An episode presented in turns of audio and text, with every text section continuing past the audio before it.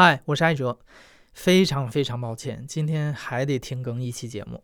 本来预定要今天播出的节目，我觉得这个故事我们采访的还是不够深入，需要更多的时间去补采啊、补充材料啊，所以我决定啊，今天的故事 FM 暂停更新一期，下周一再恢复更新。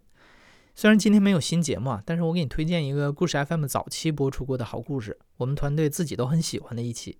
那个故事讲述的是一个乡村古惑仔的逃亡史。你只要关注故事 FM 的微信公众号，在后台回复“古惑仔”这三个字，就能获得这期节目的链接。希望你会喜欢这个故事。我们下周一再见了。